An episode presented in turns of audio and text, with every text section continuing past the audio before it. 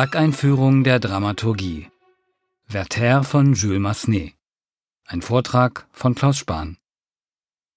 Ein schwärmerischer junger Mann kommt in die Familie eines biederen deutschen Amtmanns und verliebt sich in die älteste Tochter. Sie ist aber schon mit einem anderen verlobt und muss ihn zurückweisen, woraufhin sich der unglücklich Verliebte eine Kugel in den Kopf schießt. So könnte man die Handlung der Oper Werther in zwei Sätzen zusammenfassen. Eine klassische Dreiecksgeschichte, simpel in der Figurenkonstellation, tragisch in ihrem Ausgang. Hundertfach werden solche Stoffe in der Literatur und auf der Theaterbühne variiert.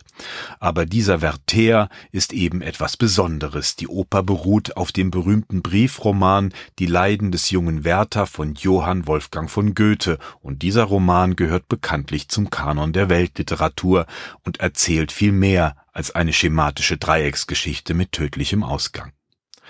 Johann Wolfgang von Goethe war nur 24 Jahre alt, als er sich den Werther-Roman 1774 innerhalb von vier Wochen von der Seele schrieb und in Ton, Thematik und literarischem Anspruch den Nerv seiner Zeit traf. Mit den Leiden des jungen Werther ging Goethes hell leuchtender Dichterstern auf. Der fiebrige Roman wurde zum Inbegriff des Sturm- und Drangdramas. Die sogenannte Sturm- und Drangzeit ist eine Epoche in der deutschen Literatur des 18. Jahrhunderts, in der die Dichter auf die Aufklärung reagieren und das Gefühl und die Sprache des Herzens gegen die Dominanz der Ratio ins Feld führen. Eine begabte Künstlerjugend will sich im Sturm und Drang mit den bestehenden Verhältnissen ihrer Zeit nicht abfinden, begehrt gegen Moralvorstellungen und Autoritäten auf und redet einem schwärmerischen Naturbegriff, einem ungestümen Freiheitsdrang und den großen Gefühlen das Wort.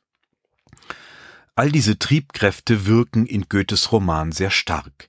Werthers unerfüllbare Liebe zu Lotte, der weiblichen Hauptfigur, fällt zusammen mit einem grundsätzlichen Nicht-Einverstandensein mit der Welt. Der Gefühlsüberschwang dieses Schwärmers zerschellt auch an der Kleingeistigkeit und der Enge des Denkens in der Welt, in der er seiner Geliebten begegnet das war von Goethe durchaus gesellschaftskritisch und politisch gemeint, und der Ausweg, den der deutsche Dichter für seinen scheiternden Helden erfunden hat, war für die damalige Zeit skandalös.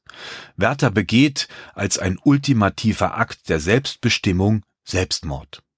Dieses literarische Propagieren des Freitods war damals ein Affront gegen die christlichen Moralvorstellungen und wurde als Gotteslästerung wahrgenommen. Außerdem problematisiert der Roman die bürgerliche Institution der Ehe und stellt ihr die alle Rahmen sprengende Macht der Liebe entgegen. Auch das war natürlich ein Tabubruch im 18. Jahrhundert. Der Zündstoff in Goethes Werther wurde von den Lesern auch sofort erkannt. Die Resonanz auf die Veröffentlichung war enorm. Ein regelrechtes Werther-Fieber brach Ende des 18. Jahrhunderts aus. Die Jugend der damaligen Zeit fand sich wieder in der Figur dieses Romans und identifizierte sich so sehr mit ihr, dass es sogar zu Selbstmorden nach der Lektüre kam. In Jules Massenets Oper erscheint der Wertherstoff stark verändert. Das ist nicht verwunderlich, denn bei Goethe sind wir in der frühen Klassik, bei Massenet in der Spätromantik. Massenet, der Franzose, gehört zu den Erfolgskomponisten in Paris in der zweiten Hälfte des 19. Jahrhunderts. In seiner Autobiografie hat er selbst den Zusammenhang hergestellt zwischen Goethe, sich und dem prägenden romantischen Komponisten in der zweiten Hälfte des 19. Jahrhunderts, nämlich Richard Wagner. Er habe, schreibt Massenet, von den Bayreuther Festspielen und dem Besuch einer Parsival-Aufführung kommend im kleinen hessischen Städtchen Wetzlar Station gemacht und sich dort in einem typisch deutschen Wirtshaus mit einem großen Bierglas vor sich von der Lektüre einer französischen Ausgabe des Werther nicht mehr losreißen können. Ob sich das tatsächlich so zugetragen hat oder nur gut erfunden ist, sei dahingestellt. Auf jeden Fall schloss Massenet den deutschen Klassiker in sein Herz und verwandelte ihn in eine französisch-romantische Oper. Und Richard Wagner ist als musikalische Inspirationsquelle in der Partitur immer wieder erkennbar. Interessant ist der Perspektivwechsel, den die Dramatisierung des Romans unweigerlich mit sich bringt.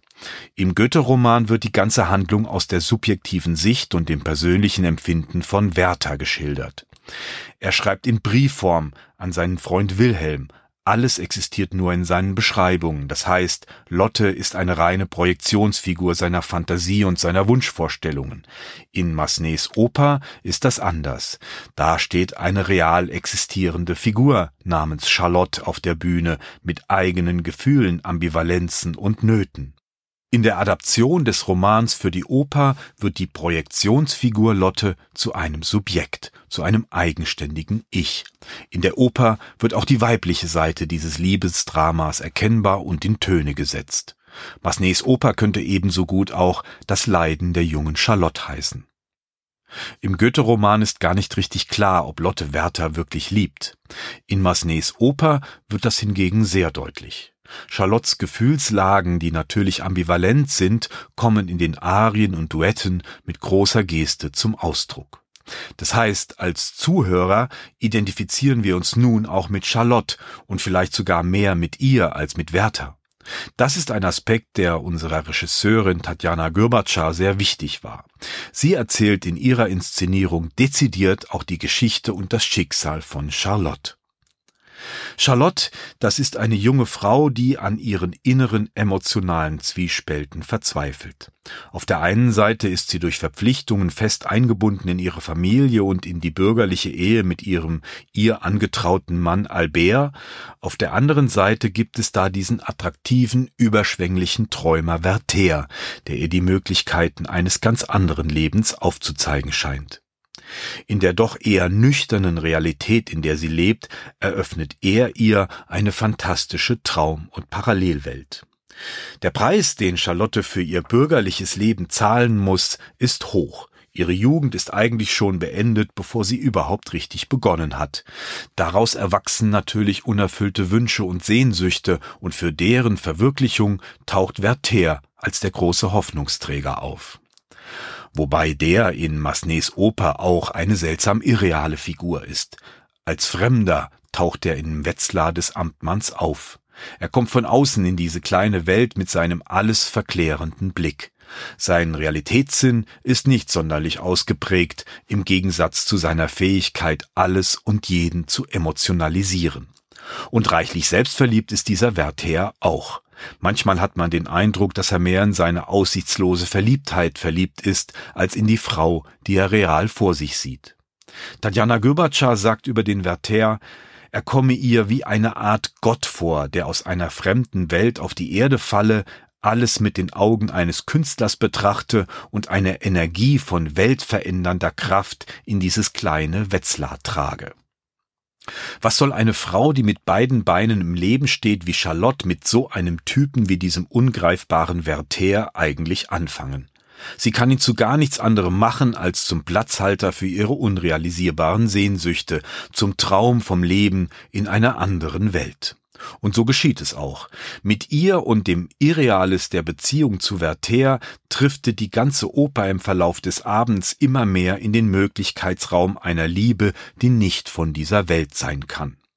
Da sind wir dann nahe bei Richard Wagner und seinem Tristan. Das Thema der utopisch-romantischen Liebe, die nur im Tod ihre Erfüllung finden kann, ist gewiss etwas ganz Wesentliches, das den Wagner-Verehrer Massenet an dem Goethe-Stoff interessiert hat die Liebe als Phänomen des Nächtlichen, des Unwirklichen und Unerreichbaren. Massenet hat für seine Mondscheinszene im ersten Akt eine berührend schöne Musik geschrieben, einen langsamen Walzer. Es ist vielleicht einer der schönsten langsamen Walzer, die überhaupt je in einer Oper komponiert wurden. Als Liebeserinnerungsmotiv zieht er sich durch alle vier Akte und er klingt noch einmal ganz am Ende als tristaneske Vereinigungsmusik jenseits des Todes, denn auf den läuft die Liebe natürlich unweigerlich zu. Werther, und das gibt es wirklich nur in der Oper, hat sich eine Kugel durch den Kopf gejagt und singt noch geschlagene 20 Minuten, bevor er stirbt. Jeglicher Realismus ist außer Kraft gesetzt im vierten und letzten Akt von Massenets Oper. Wenn Sterbende singen, bleibt die Zeit stehen, neue Horizonte reißen auf und Utopisches wird greifbar. Es geht nur noch um innere Zustandsbeschreibungen und die Emotionen treten über alle Ufer. Werther von Jules Massenet. Ein Vortrag von Klaus Spahn.